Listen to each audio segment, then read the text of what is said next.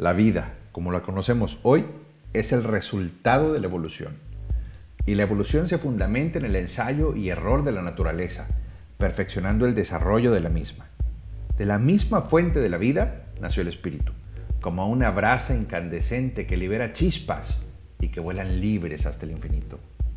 La vida, unida al espíritu, necesitaba de guía, de orientación, de criterio, porque el espíritu vuela libre, pero el cuerpo no.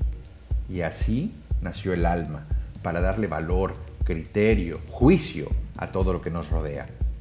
El mundo es el mejor experimento de la vida, sobre todo de la vida del hombre. Y su aprendizaje lo iremos desmenuzando a través del estudio de las diferentes culturas, que son el mejor reflejo del desarrollo de la conciencia y el perfeccionamiento de la misma. Con todas estas variables, necesitamos tener un punto fijo, desde el cual observarlo todo, analizar, emitir juicios y aprender o desaprender de ser necesario, pero siempre nos permita regresar íntegros y sabios al punto de partida.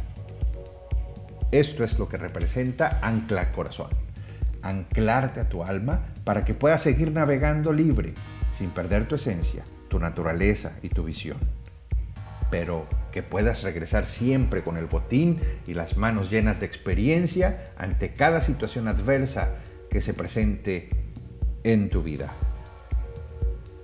Acompáñanos. Bienvenidos.